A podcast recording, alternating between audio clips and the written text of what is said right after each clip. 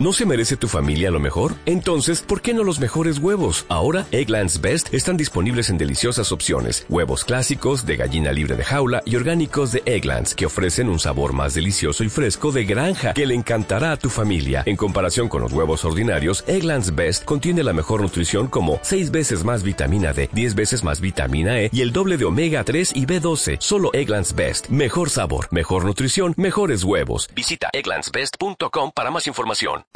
Este es un trabajo de ficción sobre circunstancias de un terremoto masivo en Tokio. Está basado en grandes cantidades de investigaciones y verificaciones. Buscando un sentido de realismo, muchas simulaciones fueron pensadas para crear esta historia, sin embargo, las circunstancias pueden ser diferentes a lo real.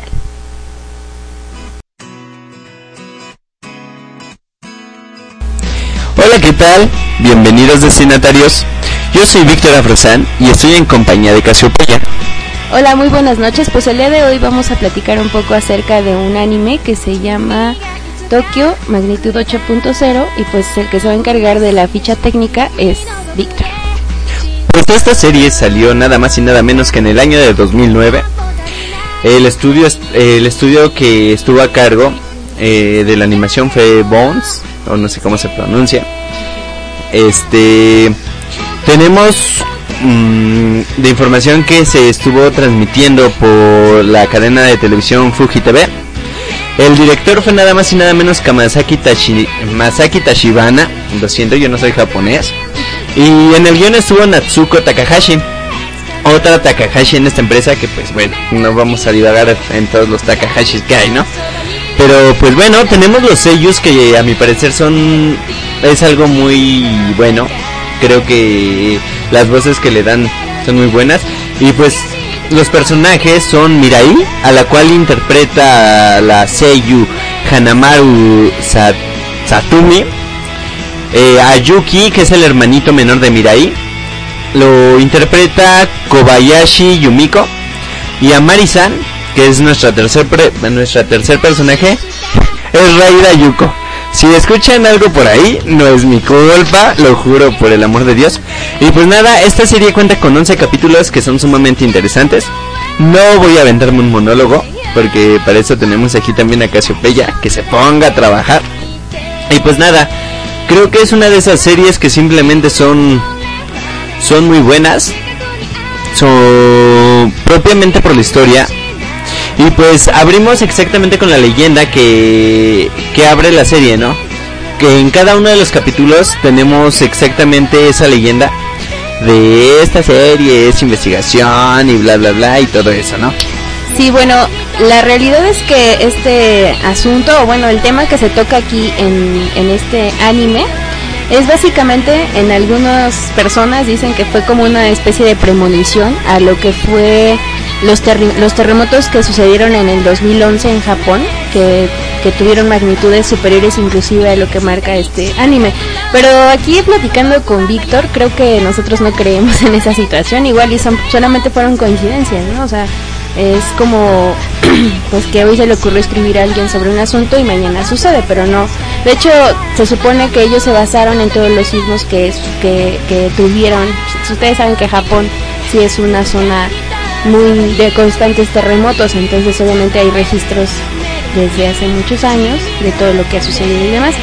Pero bueno, digamos que adentrándonos a lo que es la historia, pues es una historia que yo creo que describiría como dramática y pues realmente yo creo que también retrata mucho lo que tiene que ver con la sociedad japonesa frente a este tipo de circunstancias en las que de verdad se pierde todo. ¿O tú cómo ves? Claro, esta serie, como bien lo está diciendo Casiopeya, demuestra prácticamente la cultura de Japón, pero pues propiamente dicho, la mayoría de las series de anime muestran, aunque sea en algún punto, lo que es la cultura en Japón. Igual y hay algunas que sí vienen deformadas, pero no vamos a ahondarnos en esos temas.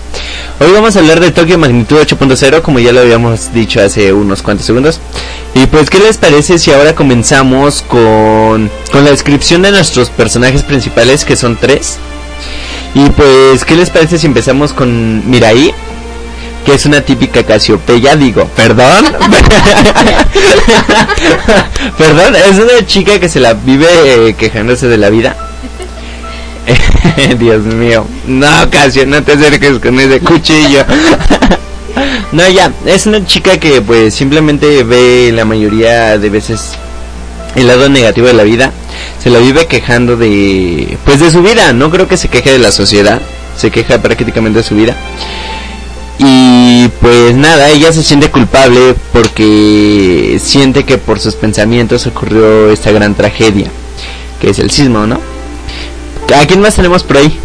Bueno, antes de continuar con los otros personajes, yo más bien creo que la niña, porque es una niña, vive más bien este tipo de transformación de la adolescencia y sí creo que es un retrato de lo que es la sociedad en cuanto yo creo que ella cree que los adultos no son lo suficientemente amables. O sea, eh, déjame hablar. yo sí creo que ve la cuestión negativa de las cosas por su propia edad. Eh, digamos que todo adolescente cree que no lo quieres, ¿no? Entonces es normal que ella vea el lado negativo. Pero también creo que retrata un poco el que está fastidiada de que la gente no la vea o que la gente no le tome en cuenta para nada, porque así como pasa, bueno, pasa su vida, pues la empujan o ni siquiera le piden permiso y todas estas cosas, tú vas viendo cómo la niña va acumulando como ese rencor hacia la sociedad, porque yo siento que en el fondo quieren mostrar que en efecto, a lo menos en la cultura, cualquier cultura creo yo, a los adolescentes no se les toma mucho en cuenta. Porque te, porque todavía se les considera niños, ¿no? Bueno, eso es lo que yo creo. Yo creo que que esta niña exactamente lo que te estás diciendo, no estoy repitiendo lo que te estás diciendo. Simplemente refleja ese esa inconformidad de un adolescente que ya siente que es todo un adulto y que pues igual y si es más maduro que un adulto, pero pues simplemente por la edad lo hacen a un lado, ¿no? Sí, de hecho, bueno, para como es la cultura japonesa, pues obviamente marca muchísimo sus edades, ¿no? la cuestión de respeto y demás. Pero en el caso de esta niña, creo que, de hecho, ellos, eh, creo que estamos divulgando otra vez. Eh, queríamos contar la historia y estamos dando la opinión primero, pero no importa. Creo que, de hecho, eso se marca mucho en el anime, porque precisamente cuando salen de la escuela, les preguntan qué es lo que quieren hacer de la vida, cómo se ven en 10 años. Y yo creo que esa pregunta le causa tanto miedo porque en efecto es un adolescente que todavía no tiene ni la menor idea de lo que quiere hacer en el futuro. Entonces se va dando cuenta como que todos los adultos son pésimos y a lo mejor la idea es que ella no quiere volverse lo mismo. No quiere llegar a ser adulto, ¿no? Ese tipo de adulto. Que al fin de cuentas yo estoy de acuerdo con ella. Eh, pero ese es otro. Bueno, sí, ese es otro tema. Entonces, pero bueno, digo que, que este personaje sí es negativo sí tiene como ese matiz de pesimismo todo el tiempo. O sea que no es caso No, porque no es realista. Ah, yo soy realista. No, yo creo que sí es realista en cierta manera. O sea, yo creo que sí hay veces que los adultos subestiman a los adolescentes y a los niños. Pero ese es otro tema, nuevamente. Pero bueno, ya quedamos de acuerdo en que es un personaje que es apático. Yo le diría más que otra cosa apático. Y por el otro lado tenemos a su hermanito, que se llama Yuki, y es como que el niño que adorarías toda la vida, porque es como bien cariñoso, siempre está sonriendo, es como su némesis, ¿no? O sea, es totalmente contrario a ella. Está sonriendo, es cálido, es un niño finalmente, yo no sé cuántos años tiene.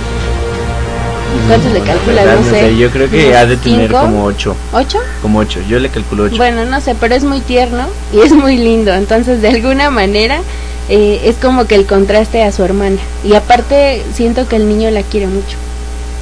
O sea, es como que... Y la otra en su estado pésimo de actitud, que pues yo lo creo, rechaza. Yo creo que sí lo quiere mucho, pero pues igual por el pedo de su edad. Simplemente no lo acepta. Y yo creo que ese niño es la parte positiva de esa serie. O sea, en más de un punto, ¿no? No solo en actitud, sino en en muchas cosas. En un punto fuerte, yo creo que es uno de los grandes pilares de esta serie. Esta serie. de hecho, y bueno, por último tenemos a otro personaje que también creo que es un rol muy importante, en el cual la niña... Yo digo que por eso son los tres personajes principales, ¿no? sí, pero es que también están sus papás. O sea, pero también... Ellos no son principales. Pues no, pero de alguna manera a lo que voy principales. sí, ya te entendí, pero a lo que voy es que el, eh, a lo que iba no es que el rol principal en la historia, sino en la, en la cuestión de la vida de la niña, es a lo que yo me refería. ¿Tienes una notificación? no, porque yo no tengo Facebook. Ah. ok. bueno, la cosa... ¿Qué tal dinero por ahí? Ah, oh. Ya aventó. ok, mientras Casiopea se ríe, sigamos en el asunto de Tokio Magneto de Japón. 2.0. O sea, yo no me refería a personajes principales dentro del anime, me refería a personaje principal en la vida de la niña, porque los personajes que la influyen, pues obviamente son los papás, obviamente a lo mejor sería una de sus maestras, y en este caso es este personaje que se encuentra en medio de la catástrofe, que se llama Marisan, y que de alguna manera a la niña le muestra una visión de adulto diferente una, una persona que ayuda como Duna.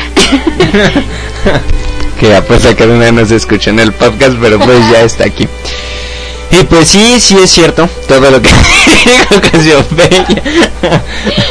Este, Mario, yo creo que al final de la serie nos, nos deja esa...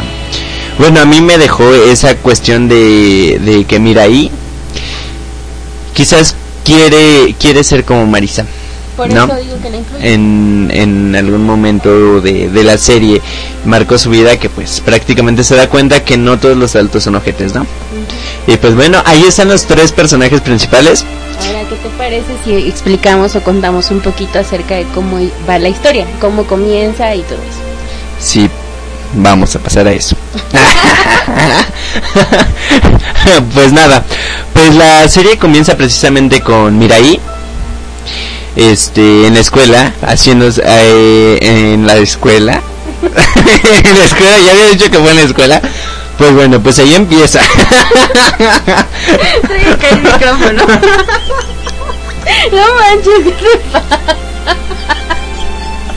Pues en efecto comienza cuando Mirai está este, recibiendo sus calificaciones ¿En dónde? en la escuela. y entonces, bueno, se da cuenta que no tiene las mejores calificaciones y está como muy apática, ¿no? Pero realmente uno pensaría a partir de ese momento que quizá llegaría a su casa y le van a regañar y demás. Pero realmente eso nunca pasa. Lo que sucede es que ella se da cuenta que sus compañeros tienen otro estilo de vida. Entonces eso la hace más apática aún.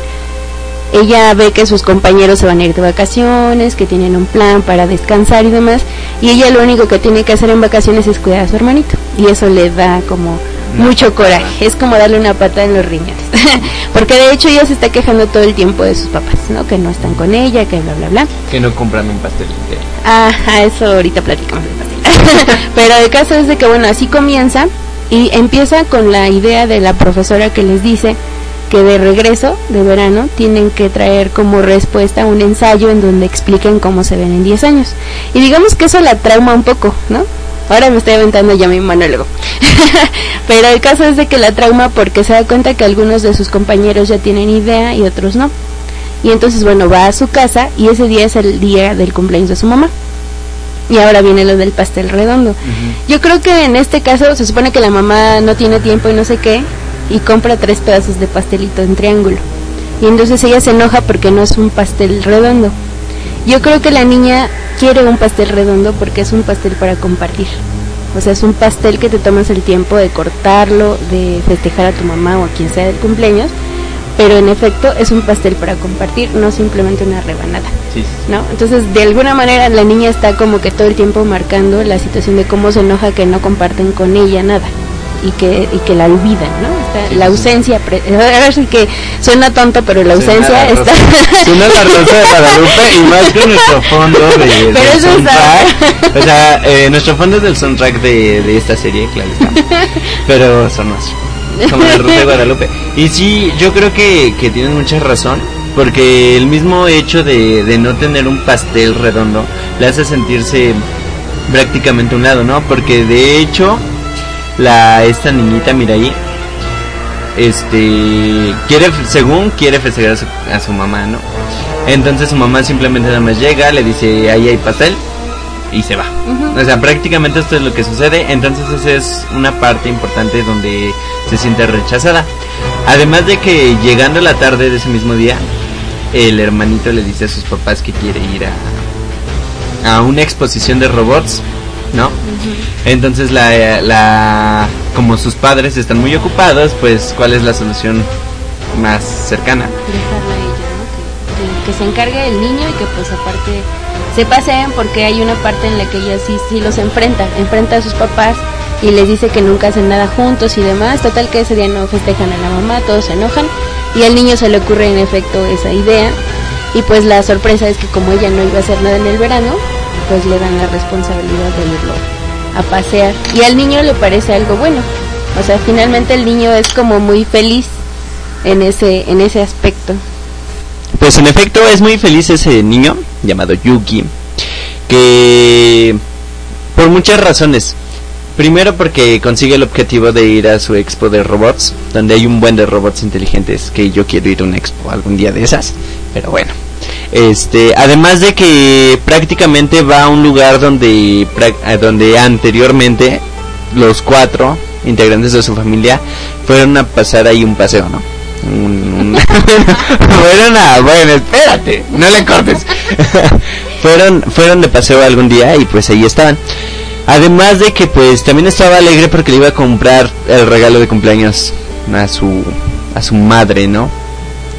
Y pues bueno, es eh, ya dijimos todo lo que pasa ahí, bla bla bla. Entonces, resulta que la esta niñita, mira ahí, todo lo que piensa negativo, porque no lo positivo nadie se acuerda. todo lo negativo que pensaba lo iba anotando en su celular, lo iba escribiendo en su celular y lo guardaba. Esta vez su hermanito fue al baño en ese viaje. Le dijo, espérate, voy al baño. Va al baño el niño. Ella se mete a un establecimiento. Ella lo espera afuera en un puente. Entonces escribe en su celular que está cansada de la sociedad, que los adultos son unos idiotas, prácticamente es lo que escribe, y pues que le gustaría que el mundo se acabara, ¿no? Que se destruyera el mundo y que todos murieran porque no sirven para nada. Tan exagerado, ¿no? bueno, realmente no fue textual, pero en sí eso es lo que ella piensa. Su texto, su texto. ella está como empeñada en eso. Y sobre todo esto lo piensa porque ya cuando se estaba divirtiendo, o sea, de por sí le molestó mucho tener que llevar a su hermano. En segunda le molesta, yo creo que a ella lo que le molesta es que el niño sea tan feliz, que sonría tanto y etcétera. Porque ella está enojada con la vida, entonces pues le caga que todos los demás sean felices. Entonces, lo que a ella le molesta es que cuando ya está disfrutando lo que están viendo, alguien la interrumpe y no la deja jugar. Y entonces, por esa razón, ya decide irse y demás, y culpa al niño de que por su culpa está ahí, ¿no? Entonces, por eso no quiere esperarlo cuando él va al baño. Todo sucede así cuando ella manda, termina de escribir eso, de que ojalá que el mundo se autodestruyera, empieza a temblar. Y entonces es un terremoto tan, fuen- tan fuerte, tan fuente, tan fuerte, que se rompe el puente donde ella está y allí mismo pues se, se, se cae como, bueno, le cae como el remordimiento de no haber ido con el niño. Pero además, o sea, él, es- ella, de hecho aquí termina el primer capítulo, donde el niño está en el baño y la esta niña está está en el puente y pues se cae el puente y ve cómo se está cayendo el edificio donde está su hermano, ¿no? Entonces, como tú bien dices, eh, le entra el remordimiento de la cagué, me separé de mi hermano y ahorita no sé no sé si está vivo, ¿no? O sea, eso no lo dice ella, pero pues simplemente le grita por su nombre. O sea, es esperarse. ajá. Además que bueno, yo creo que hasta ese momento lo que a ella le preocupa es la responsabilidad que tenía de que a lo mejor y la regañan por lo que pasa, porque no es tanto en ese momento todavía no se nota que sea como que ay lo quiero, ¿no? Más bien es así como ay me van a regañar en mi casa si no llego con él. Y entonces ese mismo espíritu de que sus papás le encargaron al niño la hace ir a buscarlo. Y en esta búsqueda pues realmente no lo encuentra fácil y alguien aparece, que en este caso es Mar- Marisan, que es una mujer que mm, horas antes se había enojado con ella porque estaban eligiendo el regalo de su mamá y la señora lo había tomado. Entonces cuando se da cuenta que los ignoraron, la señora dice, no, no, no, llévenselo ustedes y no sé qué, y esta niña se enoja y ya ni siquiera disfruta ni ve el regalo, pero se lo terminan comprando. Entonces la señora la rescata porque uno de los bloques va a caer encima de ella la rescata y le dice que vayan para afuera y entonces ella le dice que su hermano lo está buscando, ¿no?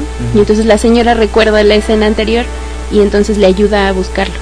Pero obviamente en esta desesperación de quererlo encontrar, pues la caga en muchos aspectos, ¿no? Se echa a correr en el fuego y, y brinca un este unas escaleras que se están cayendo. Total que la señora le hace entrar en razón y la tranquiliza un poco hasta que realmente encuentran al niño. En efecto encuentran al niño porque esta tipa llamada Mirai recuerda que el niño quería agua y pues después de buscarlo en los baños y no encontrarlo, la niña recuerda este asunto y pues va, va, hacia allá, ¿no? Va hacia a donde venden agua. ya déjame en paz, Casio. Bueno, ya. Este, y pues ya. Ahí resulta que la tipa esta Mirai, no, Mari Sam, perdón, le pregunta a los dos niños hacia dónde van. Y pues se da cuenta que, que van hacia la misma dirección, ¿no? Es por este motivo que Marisan decide ayudar a estos dos niños. Y pues la serie va de esto, ¿no? De todo lo que pasa después de un de una de, una catástrofe, ¿eh? de una catástrofe. Cállense todos los que se están riendo, los estoy oyendo después de una catástrofe y pues nada, ¿no? Que no hay transporte, todo eso, entonces tienen que caminar hacia donde está, hasta donde están sus respectivos hogares. Así es, de hecho la, la chica que los ayuda. Me encanta porque primero bien, bien ríen y luego entra Claudio con su cara de tristeza. Es que me meto en el personaje, mira, también lo sufrí. Bueno, bueno, el caso es de que la señora esta eh, que los va a ayudar a regresar a su casa, tiene una niña y su abuela, su mamá es la que lo está, la está cuidando, ¿no? De hecho es el cumpleaños de su hija y por eso iba con él. Ah, porque ella sí compró un pastel redondo. Entonces, bueno, siguiendo... Se lo terminan comiéndolos. Ajá, se lo comen en ese momento, pero el caso es de que a raíz de esta situación, mm, Miraí sabe que puede confiar en la señora. Y entonces aprende como que no los va a dejar. De hecho, hacen pactos en los que se tienen que avisar para que no se para que no crean que se abandonaron. Y durante todos los demás capítulos pues obviamente nos van a contar todo el recorrido y todos los sucesos y todas las cosas que les pasan positivas y negativas en todo el viaje, pero yo creo que básicamente la, la cuestión es mostrar cómo la niña va adquiriendo confianza. ¿No?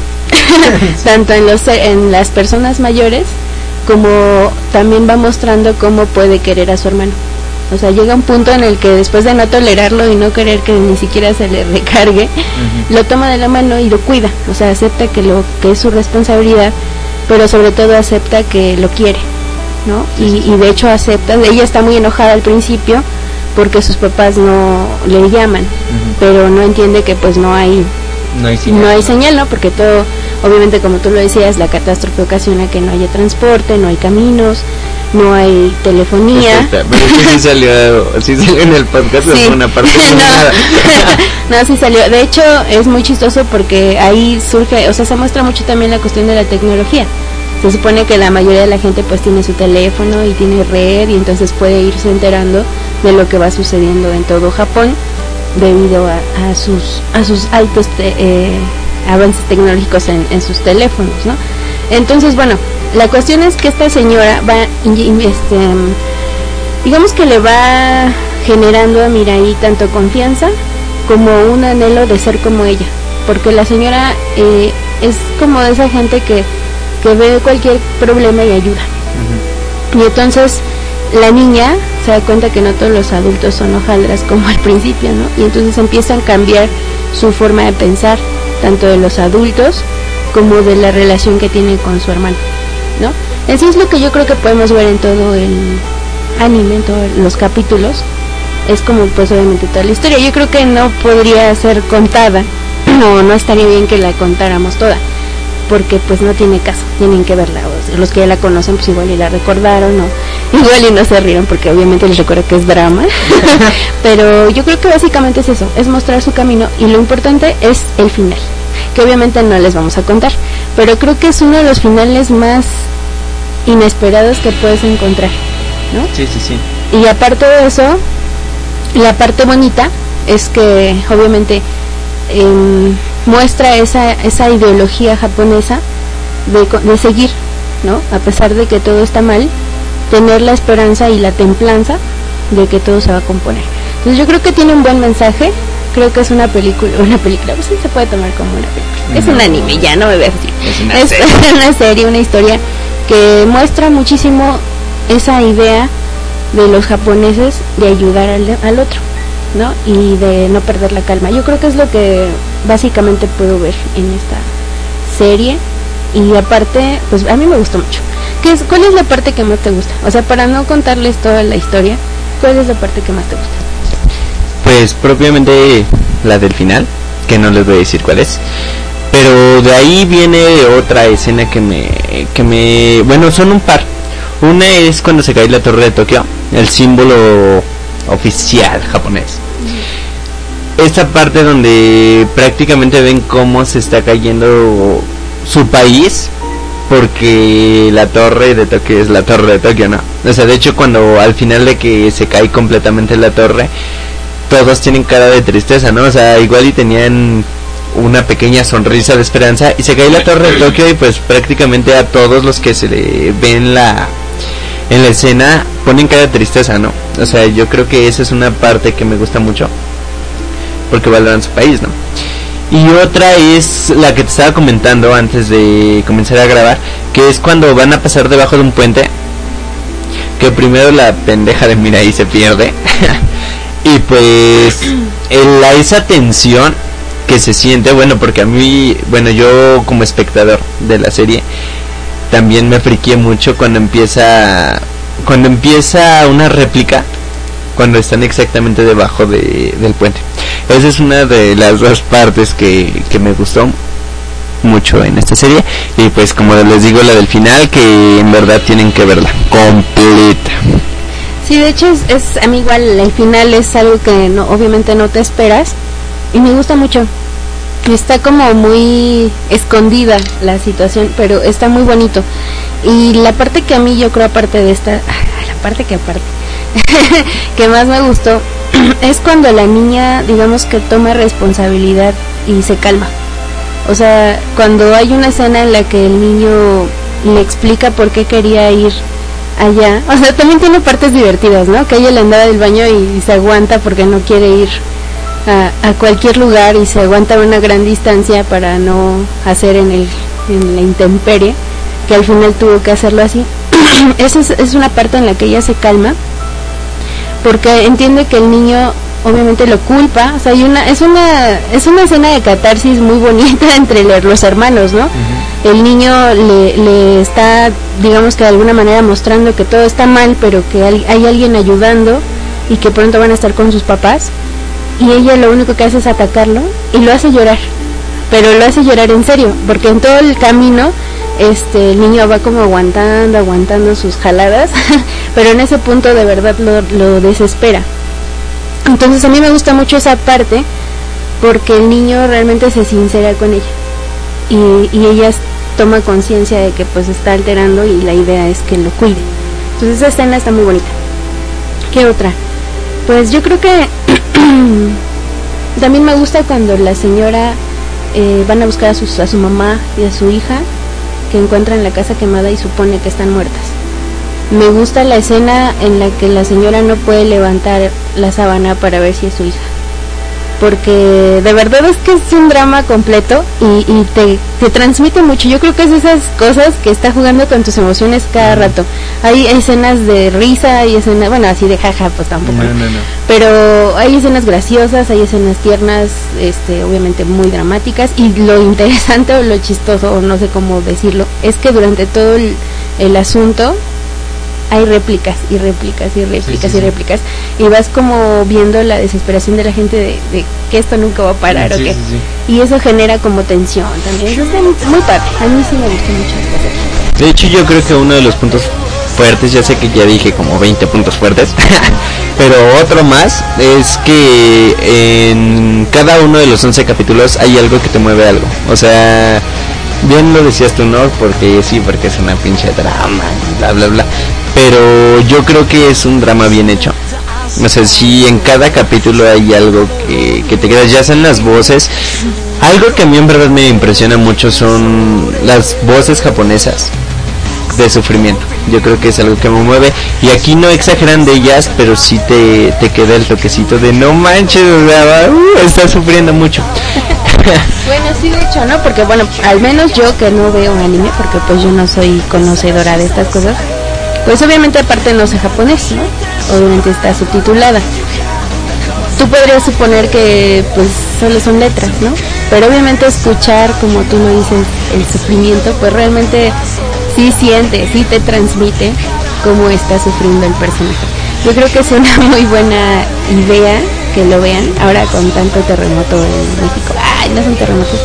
Realmente yo creo que lo importante que hay que mencionar aquí es también la cultura de protección que tienen ellos, ¿no? La cultura de ayudarse y de saber que después de una catástrofe hay que trabajar y hay que unirse para que se salga adelante. De hecho, la misma eh, idea de desde niños de protegerse y demás, pues está muy marcada. Yo creo que es algo que tendríamos que aprender los mexicanos respecto a estas cosas. Y no solo en eso, ¿no? Ya voy con mi comercial de un de los optimistas, pero yo creo que, que ellos no solo son así en el aspecto de catástrofes, sino que en cada en cada cacho de vida, en cada situación de la vida, yo creo que son así. Pero bueno, creo que ya nos comimos el tiempo. Sí, pues yo creo que no puedo decir ya nada más. Es muy recomendable para todos los que no la hayan visto. Pues espérate, sin que nos des explicaciones del por qué, ¿cuál es tu personaje favorito de esta serie? El niño.